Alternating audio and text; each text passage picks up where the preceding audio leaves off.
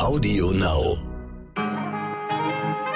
Guten Morgen, verehrte ZuhörerInnen. Ich begrüße Sie herzlich in dieser neuen Woche. Ich bin Michel Abdullahi. Es ist Montag, der 23. August und das finden wir heute wichtig.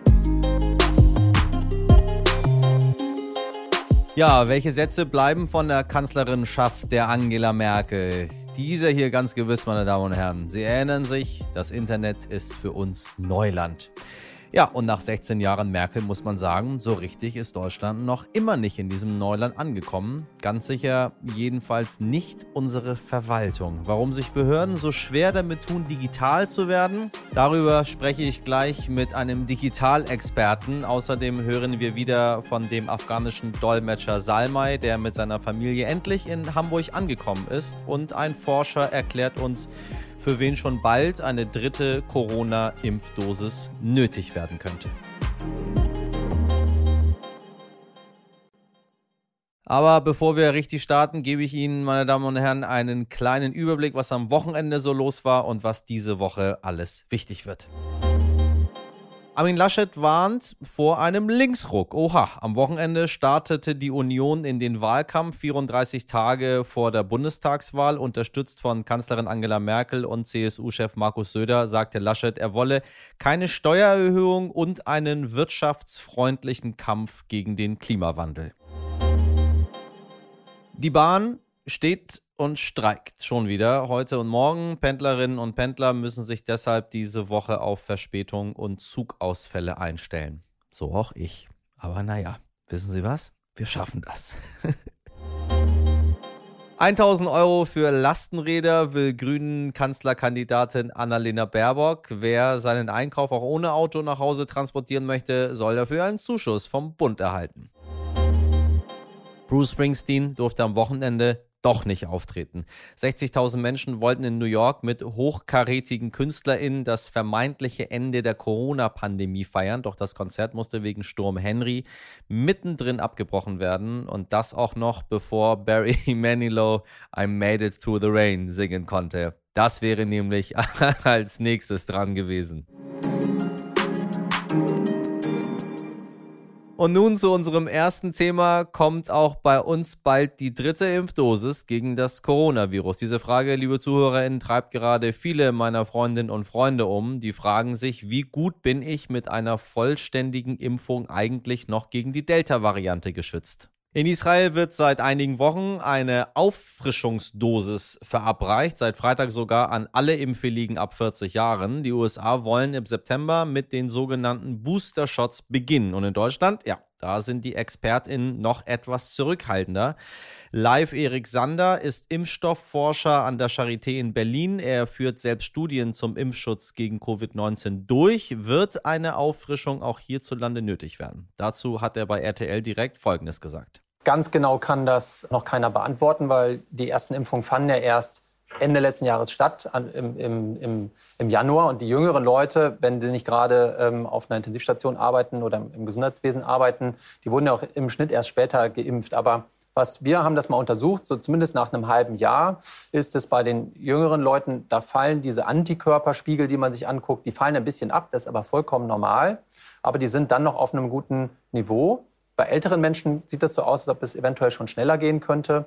Äh, deswegen wird ja auch jetzt darüber diskutiert, ob äh, ältere Menschen zum Beispiel jetzt eine Drittimpfung brauchen. Und noch für eine zweite Gruppe von Menschen könnte eine dritte Impfdosis schon in diesem Herbst sinnvoll sein. Noch einmal dazu live Erik Sander. Es gibt Menschen, die haben zum einen, das wissen wir jetzt aus Untersuchungen schon, die haben ohnehin eine schwächere Immunität weil sie vielleicht älter sind oder weil sie eine schwere Vorerkrankung haben, zum Beispiel eine Krebserkrankung oder andere Erkrankungen, wo man immunschwächende Medikamente nimmt.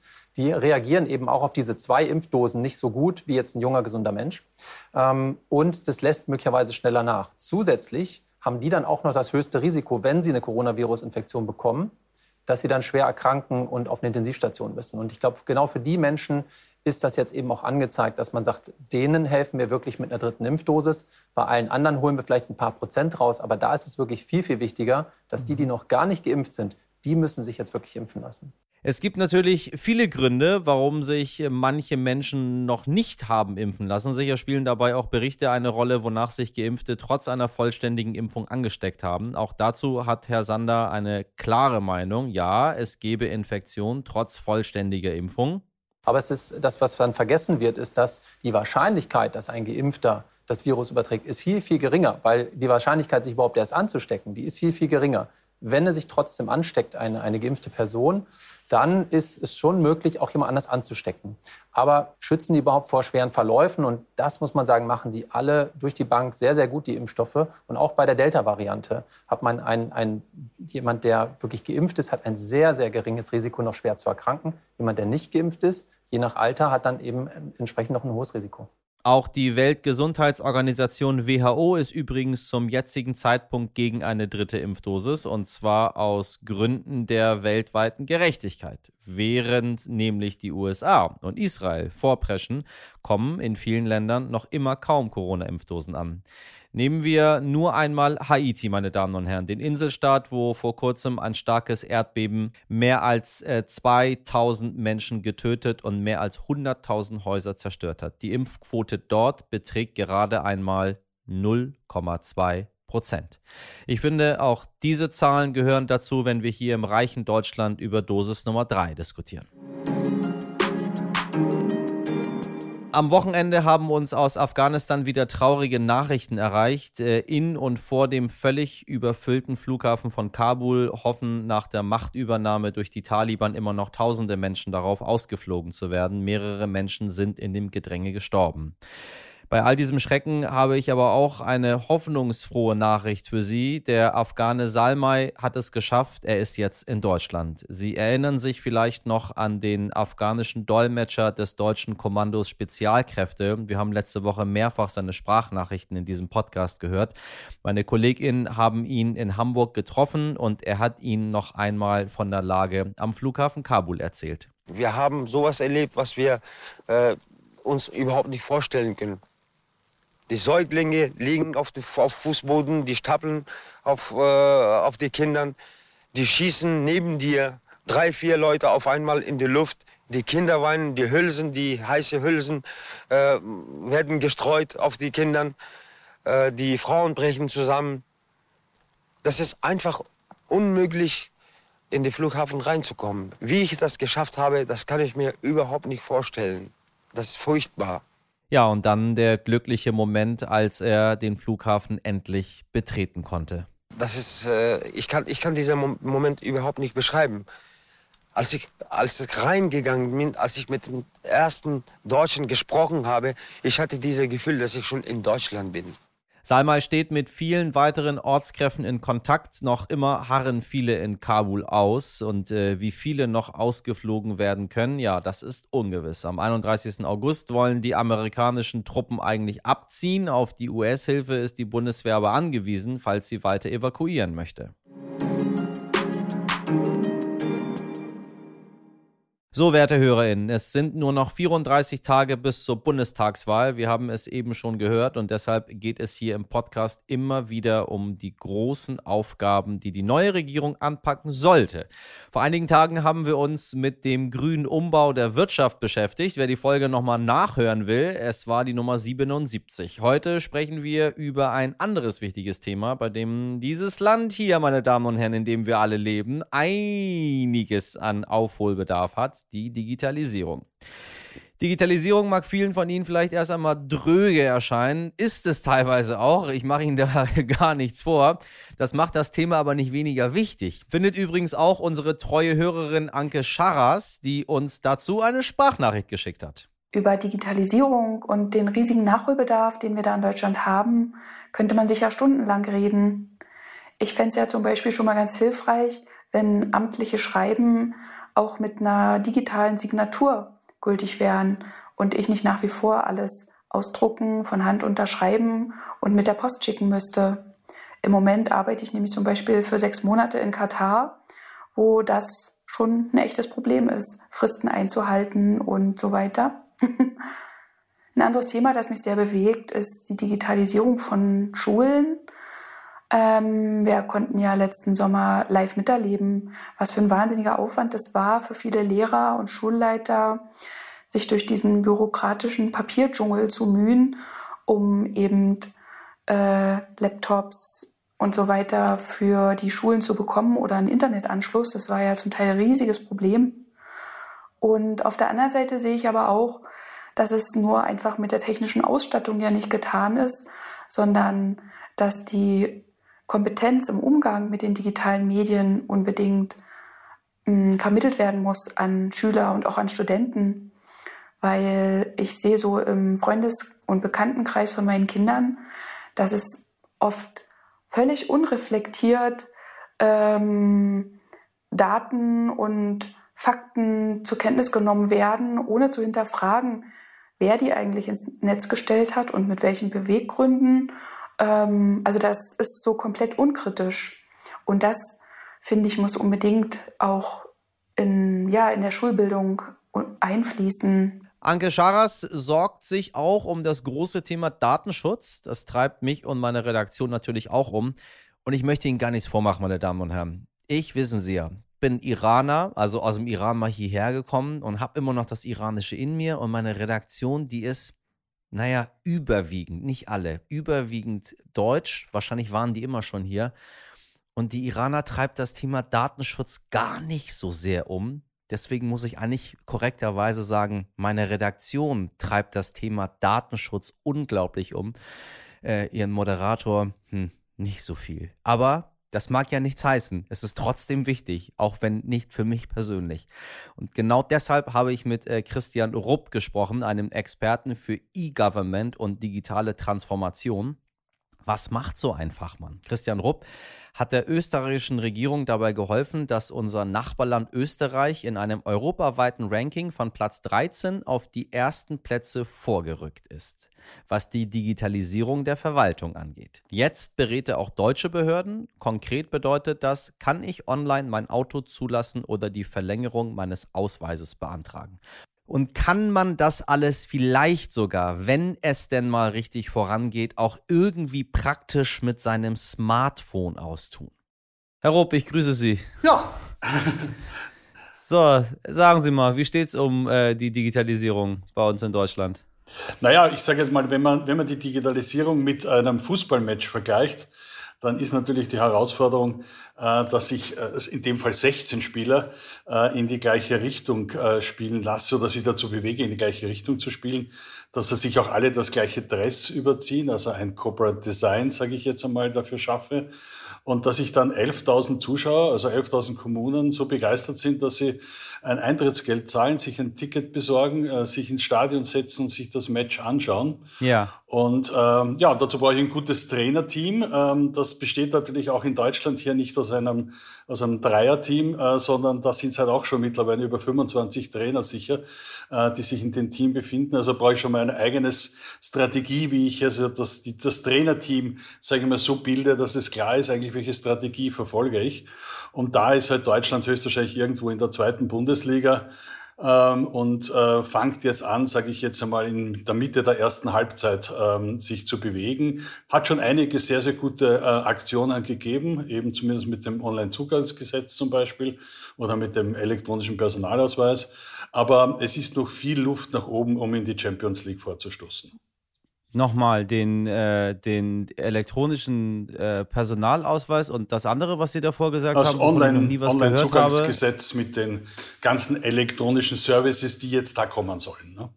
Äh, die ich äh, noch nie in meinem Leben genutzt habe, weil ich gar nicht weiß, wie das funktioniert. Das ist der Fortschritt, den wir schon haben, also etwas, wovon keiner was weiß? Das ist der Fortschritt insofern, dass sich äh, die Politik und auch die Verwaltung schon hingesetzt hat und eine Strategie gemacht hat äh, sich einmal auch schon einen Leistungskatalog äh, zur Hand genommen hat, welche Services gibt es überhaupt in der Verwaltung, die priorisiert hat äh, und gesagt hat, okay, welche davon werden so oft benutzt, dass es Sinn macht, diese jetzt auch äh, elektronisch anzubieten. Und äh, diesen Katalog ähm, hat man dann in ein Online-Zugangsgesetz gegossen und der wird jetzt sukzessive abgearbeitet und äh, muss spätestens Ende nächsten Jahres fertig sein. Ähm, also da ist noch sehr, sehr viel zu tun, vor allem auf kommunaler Ebene. Und, äh, aber es ist, wie gesagt, ein erster wichtiger Schritt, der hier gesetzt wurde. Und dazu gehört es auch, und das fehlt noch komplett, das Marketing, äh, die Kommunikation, dass es auch bei Ihnen als Bürger ankommt, äh, dass Sie wissen, äh, wie kann ich denn überhaupt so einen Service nutzen, was brauche ich an Infrastruktur dafür, was brauche ich an Hardware dafür oder an Software äh, und wo finde ich denn überhaupt diese Services? Und ja, da ist ja. doch ganz, ganz, ganz, ganz viel Luft nach oben. Äh, Sie haben ja schon mal wundervoll gebracht und Österreich äh, von Platz 13, also äh, wenn wir im Fußball bleiben, dann auch wahrscheinlich zweite Bundesliga. So viele, so viele andere Länder haben wir ja nun nicht hier in unserer Nachbarschaft in der EU. haben Sie auf Platz 1 gebracht bei der, bei der Digitalisierung. Ähm, gelingt das einfach, weil Österreich ein bisschen kleiner ist und man das alles ein bisschen schneller umsetzen kann? Oder sind die Österreicher einfach ein bisschen offener und ich sag mal fähiger jetzt mal Nein, das, also ich würde sagen, natürlich in der Champions League spielt derzeit äh, Österreich neben Estland äh, eine, eine wesentliche Rolle im, im Feld der Digitalisierung. Äh, jetzt kann man das natürlich immer schwer vergleichen, aber Österreich ist auch ein föderaler Staat, halt nur mit neun Bundesländern äh, und mit äh, knapp zweieinhalbtausend äh, Kommunen. Äh, davon sind aber viele so klein, dass es dort keine eigene IT-Abteilung gibt. Das heißt, man hat sicherlich mit einer, sagen wir mal, Steuerung tut man sich ein bisschen leichter. Aber Österreich ja. hat äh, viel, viel früher begonnen. Also äh, das, wenn man so will, Finanz Online als Steuerportal wurde 1997 schon gestartet. Ein Nutzerkonto äh, Bund mit einem Bürgerportal wurde auch 1997 schon gestartet. 2003 ist flächendeckend die elektronische Akte eingeführt worden in allen Bundesministerien, also auch das Backoffice äh, digitalisiert worden. Seit Anfang 2000 werden alle Gesetzestexte nur mehr im Internet veröffentlicht und der gesamte Gesetzeswertungsprozess ist komplett digital. Die elektronische Justiz äh, hat komplett alles online, das heißt von Insolvenzregister äh, bis hin zu Mentorenlisten ist also, oder auch Versteigerungen wird alles nur mehr digital durchgeführt. Äh, und auch in anderen Bereichen sieht man natürlich, dass Österreich hier sehr, sehr früh begonnen hat, einfach das Team, dieses Trainerteam zu bilden und dann auch zu sagen, was sind denn, wenn man beim Fußball bleibt, was sind denn so die Richtlinien? Äh, was sind die ja. gemeinsamen Standards, die gemeinsamen Tools, die man einsetzt. Und da gehört zum Beispiel dazu ein Tool, dass ich auch eine elektronische Bezahlung habe, dass ich einen elektronischen Ausweis habe, dass ich eine elektronische Zustellung habe von einem Bescheid. Und ähm, da muss man sich natürlich auch den europäischen Richtlinien unterordnen. Und auch das äh, wird noch ein langer Weg werden für Deutschland, äh, weil es gibt ja eine E-IDAS-Verordnung die besagt zum Beispiel, dass eine elektronische Signatur äh, jetzt vereinfacht ausgedrückt der händischen Unterschrift gleichgesetzt ist und dass alle europäischen Länder diese Signaturen anerkennen müssen. Dazu muss ja. man natürlich in Brüssel einmal diese Signatur anzeigen. Das hat Deutschland wunderbarerweise als einer der ersten Länder schon gemacht. Das heißt, der elektronische Personalausweis ist in Brüssel angezeigt. Das heißt, in allen anderen Ländern der EU kann ich den schon einsetzen. Das heißt, wenn ich nach Österreich fahre und dort was von der Verwaltung möchte, kann ich mit meinem elektronischen Personalausweis aus Deutschland einsteigen und kann dort Amtswege erledigen. Ja? ja. Ähm, das muss aber durch Deutschland auch jetzt nachziehen und für alle anderen Länder auch ermöglichen auf ihren eigenen Portalen. Und da ist auch, wie gesagt, noch sehr viel Luft nach oben. Was ist denn Ihre Prognose? Wie, wie schnell wird das denn jetzt gehen? Also, weil äh, wissen Sie, man tut sich, es, es, war immer so eine Sache, Menschen haben sich immer ganz schwer getan, die Deutschen sind in, in, dann kommt der Datenschutz noch dazu und dann vertraut man dann doch lieber auf das Faxgerät, weil das irgendwie, äh, teilweise auch, auch zu Recht, weil es einfacher ging. Ich habe ja auch diese elektronische Signatur mit die E-Mail, die die Telekom mal angeboten hat, um irgendwelche Rechtsgeschäfte zu erledigen. Da war ich mit meinem Fax, muss ich ganz ehrlich sagen, schneller. Zettel raus, unterschrieben, Nummer gewählt, raus. Äh, drei Minuten später war das Ding durch. Äh, wie, was ist denn die Prognose? Wo, wo geht denn die, die Reise denn jetzt hin? Naja, das Faxgerät äh, ist, ist, ist, glaube ich, gehört wirklich der Vergangenheit an. Äh, aber ich habe lange Zeit, äh, sage ich mal, auch die Möglichkeit gehabt, mich an das Faxgerät äh, Gerät zu gewöhnen. Und jetzt muss man natürlich auch sehen, dass äh, diese neue äh, Digitalisierung, diese neuen Tools, die äh, jetzt natürlich erst die letzten 10, 15, 20 Jahre aufgekommen sind äh, in Deutschland. Und äh, daran muss mich auch jeder, muss sich jeder gewöhnen. Das heißt, es braucht eine digitale Kompetenz, sowohl in der Verwaltung ja, als auch natürlich ja. bei dem User.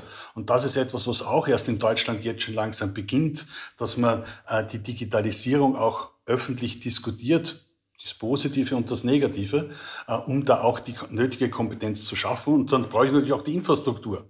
Äh, wenn man jetzt wieder Österreich hernimmt, äh, da habe ich auf jeder, auf, auf, in jedem Skigebiet ein öffentliches WLAN, sogar oben am Berg, das ich kostenlos nutzen ja. kann. Ähm, auch da muss man in Deutschland natürlich schauen, wie bekommt man denn überhaupt das Internet jetzt in jedes, in jedes Dorf, in jede Kommune. Und da hat man ja auch erst viel, viel später angefangen, zum Beispiel öffentliche WLANs einzurichten oder auf den Breitbandausbau zu setzen. Ne? Wir haben es einfach verschlafen, letztendlich. Es hat, sage ich mal, lange Zeit gedauert, bis es ähm, ja, bewusst wurde, dass, das, also dass man dem nicht äh, vorbeikommt. Ja. Sagen Sie, jetzt habe ich gelesen, äh, ich bin ja dabei, mein Portemonnaie immer weiter ähm, zu reduzieren, weil ich so, ich habe jetzt meine, meine äh, EC-Karten habe ich auf das Handy gezogen. Ähm, äh, ich habe ähm, die, meisten anderen Mitgliedskarten und was weiß ich, was geht alles digital, kann man irgendwie abscannen. So, da gibt es äh, zwei Sachen, um die ich jetzt aktuell nicht drum herum komme. Ähm, mein Personalausweis, den muss ich ja dabei haben, äh, und der Führerschein. Jetzt habe ich gelesen, dass der Führerschein soll digitalisiert werden in, in nächster Zeit in Deutschland. Äh, ich habe dann aber noch nie wieder was danach davon gehört, wie so häufig bei uns man sagt was und dann hörten sie nie wieder was davon. Dann bin ich auf diese App gegangen, die es dafür geben soll. Äh, hab gesehen, da gibt es irgendwie alle Schreien und es gibt nur negative Bewertungen und ich frage mich, äh, also einmal an Sie die Frage, wissen Sie was davon und wissen Sie, ob das jetzt demnächst mal kommt? Ähm, und äh, unabhängig davon, es kann doch zur Hölle nicht so kompliziert sein, einen Führerschein auf ein Handy zu ziehen. Also mal ganz ehrlich, dass die Polizei das checken kann, ob das stimmt oder nicht. Also äh, dazu auch wiederum äh, natürlich zwei Sachen. Das eine ist, äh, es gibt schon die Ausweis-App 2 äh, für den Personalausweis, also dass ich den Personalausweis auch elektronisch nutzen kann, um mich auszuweisen in Ach verschiedensten äh, Verfahren. Also in über 100 Services locker kann ich schon den elektronischen Personalausweis in Deutschland einsetzen. Äh, vom BAföG für irgendwelche äh, Förderanträge äh, bis zu IKFZ äh, für Kfz an, Ab- und Ummeldungen. Aber auch hier wiederum, das Wissen darüber ist weder in der Verwaltung noch beim Bürger oder bei den Bürgerinnen angekommen. Äh, wie kann ich das nutzen? Wie kann ich das freischalten? Wo finde ich die ganzen Services? Das kommt erst jetzt schon langsam ins Bewusstsein, dass ich hier etwas tun muss. Und beim Führerschein ist es natürlich, äh, das gibt's, das gibt's auch schon in anderen Ländern. Österreich wird zum Beispiel jetzt im Herbst starten, dass der Führerschein auch auf dem Mobiltelefon verfügbar ist. Äh, aber auch das braucht natürlich dann wieder eine europäische Anerkennung, weil sonst passiert dass ich natürlich über die Grenze fahre und dann kann niemand was damit anfangen. Technisch gesehen ist es meistens nicht die Herausforderung, es ist eine organisatorisch-rechtliche Herausforderung und da braucht es eben diesen digitalen Wandel, dieses Verständnis, äh, wie eine digitale Transformation abläuft und das ist etwas, was nicht von heute auf morgen geht. Ihre Prognose zum Schluss, wann äh, spielt Deutschland Champions League? Wir wollen gar nicht gewinnen. Ich will gar keinen Pokal. Das reicht nur mit, mit Mitspielen, reicht schon mal aus. Also ich gehe mal davon aus, äh, dass im, äh, also noch heuer kommt ja jetzt nach der Sommerpause ein neues E-Government äh, Benchmark der Europäischen Kommission heraus. Da wird Deutschland sicherlich einige Stufen nach oben kommen und einen, Platz schon im Mittelfeld oder ein besseres Mittelfeld einnehmen, ähm, weil eben hier schon in den letzten Monaten einiges passiert ist. Äh, es wird stark davon abhängen, äh, von der nächsten Regierung, äh, wie viel nicht nur Budgetmittel, also es ist nicht nur eine Frage von Budget, sondern es ist eine Frage von politischen Willen, der dann aber ja. sich auch bis auf die kommunale Ebene untersetzen muss und von der gemeinsamen Strategie, auch von dem gemeinsamen Verständnis, dass sich gerade die kommunale Ebene abholen muss äh, und das in einer Sprache, die die Kommunen äh, verstehen und auch, dass der Bürger dort zu Hause ist. Das heißt, ich muss diese Services auf der kommunalen Ebene wiederfinden. Äh, das wird sicherlich noch bei der Größe von Deutschland schätze ich mal drei bis fünf Jahre dauern. Aber ich gehe davon aus, in fünf Jahren habe ich dann endlich das, was jetzt im Gesetz drinnen steht, dass eben 575 Serviceleistungen komplett digital zur Verfügung stehen, auch auf einer kommunalen Ebene. Und das muss auch so sein, weil ja die EU nicht aufhört, äh, hier Verordnungen äh, zu erlassen. Spätestens 2030, das sagt ja jetzt der neue Digitalkompass der EU, muss nämlich dann auch eine elektronische Gesundheitsakte flächendeckend in Europa zur Verfügung stehen. Das heißt, was es heute mit einer ELGA in Österreich schon gibt, dass ich als Bürger äh, mit meinem elektronischen Personalausweis aus Österreich in ein elektronisches Gesundheitskonto oder Akte reinschauen kann. Ich sehe dort alle meine Befunde, alle meine Medikationen, alle meine Rezepte. Das gibt es spätestens 2030 in ganz Europa. Und dann sieht man, auch da muss Deutschland natürlich jetzt dann schon anfangen, äh, sich vorzubereiten, weil auch sowas geht nicht von heute auf morgen. Ihr Wort in Gottes Ohr. Wir warten ab. Herr Rupp, vielen Dank für Ihre Einschätzung. Gerne. Übrigens, falls Sie sich äh, fragen, wie Deutschland 2020 im europaweiten Vergleich abgeschnitten hat, mit Platz 18 von 36 sind wir im mehr oder weniger stolzen Mittelfeld. Danke an äh, Christian Rupp, der hoffentlich dafür gesorgt hat, dass jetzt alle verstehen, warum wir mit der Digitalisierung schneller vorangehen müssen, meine Damen und Herren. So. Und natürlich den Datenschutz dabei im Auge haben. Da nicht, dass es jetzt heißt, Herr Abdullah, ich möchte hier eine neue Stasi aufbauen und jeder soll hier äh, ähm, äh, gläsern und durchlöchert werden. Es geht mir einfach nur zu langsam. Ohren auf.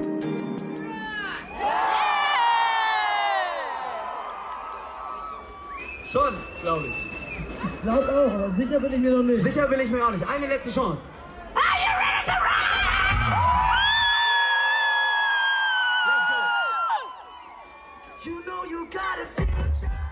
Ich weiß nicht, wie es Ihnen bei solchen Geräuschen geht, liebe HörerInnen, aber bei mir kommt da ein bisschen Wehmut auf. Ja, ist so. Am Wochenende fand in Deutschland das erste große Festival seit Beginn der Corona-Pandemie statt. Das Pangea Festival in Püttnitz in Mecklenburg-Vorpommern in der Nähe von Rostock.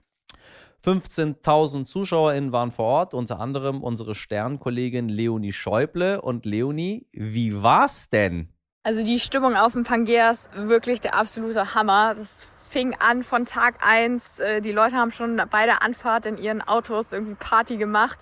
Und dann ging es weiter auf dem Campingplatz und äh, bis abends zu den Bühnen. Also die Stimmung war einfach wirklich mega. Die Leute hatten so Bock, das hat man einfach so gemerkt, dass alle es so doll vermisst haben, irgendwie zu tanzen und, und auch die Künstler, sowas habe ich auch noch nicht erlebt, dass so viele da auch so Statements gesetzt haben und wirklich gesagt haben, hey, wir sind hier jetzt das erste Mal wieder vor so einer Crowd, irgendwie seit anderthalb Jahren.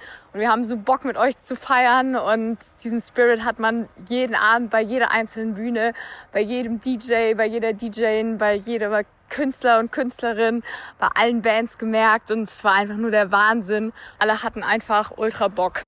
Wie kann man sich das denn vorstellen? Müssen die Leute Masken tragen? Wie sah das Hygienekonzept aus? Das ist ja alles ein bisschen anders jetzt hier zu Corona-Zeiten. Also das Hygienekonzept vom Pangea war wirklich eins organisiert. Ähm, schon im Vorhinein galt die 3G-Regel, also genesen, äh, getestet und geimpft.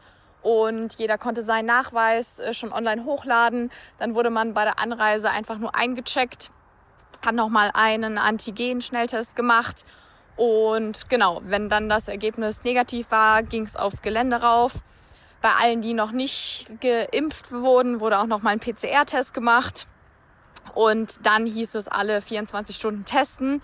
Das war die ursprüngliche Ansage. Letztendlich wurde das dann noch mal ein bisschen gelockert und auf 48 Stunden erweitert. Genau, und das Ganze wird ja auch gefördert vom Bundesland Mecklenburg-Vorpommern und auch vom Bund.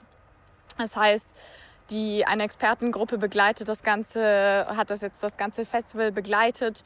Und wir sind dann natürlich alle sehr gespannt, was am Ende dabei rauskommt, aber auch vor Ort es gab immer die Möglichkeit, äh, sich nochmal testen zu lassen. Masken waren keine Pflicht, aber natürlich blieb es jedem frei überlassen, eine zu tragen. Und es wurde auch viel auf Abstände geachtet. Es gab überall Desinfektionsmittel an jeder Ecke. Und man hat einfach gemerkt, dass die Leute sehr, sehr rücksichtsvoll miteinander umgegangen sind. Also da wurde einem nicht zu nah auf die Pelle gerückt. Und generell war es auch einfach ein sehr entspanntes Publikum. Ja, endlich wieder Festivals. Mit dieser guten Botschaft verabschiede ich mich für heute von Ihnen. Schreiben Sie mir gerne, wenn Sie Lob oder Kritik loswerden möchten, und zwar an heute wichtig at stern.de. Vielen Dank an meine Kolleginnen in der Redaktion Sabrina Andorfer, Mirjam Bittner, Dimitri Blinski, Malte Born und Martin Schlack. Die Produktion dieser Folge hat Andolin Sonnen für Sie übernommen. Morgen ab 5 Uhr können Sie mich wieder hören und nicht vergessen, abonnieren Sie uns, empfehlen Sie uns weiter, damit Sie und andere natürlich auch keine Folge verpassen. Und ich sage Ihnen was, seit ich das immer sage mit dem Abonnieren und Weiterempfehlen, es bringt was. Die Zahlen gehen nicht, dass sie schon am bersten wären, meine Damen und Herren. Nein, sie gehen noch weiter nach oben. Danke dafür. Und jetzt wünsche ich Ihnen einen guten Start in diese neue Woche. Machen Sie was draus. Bis morgen, Ihr Michel Abdullahi.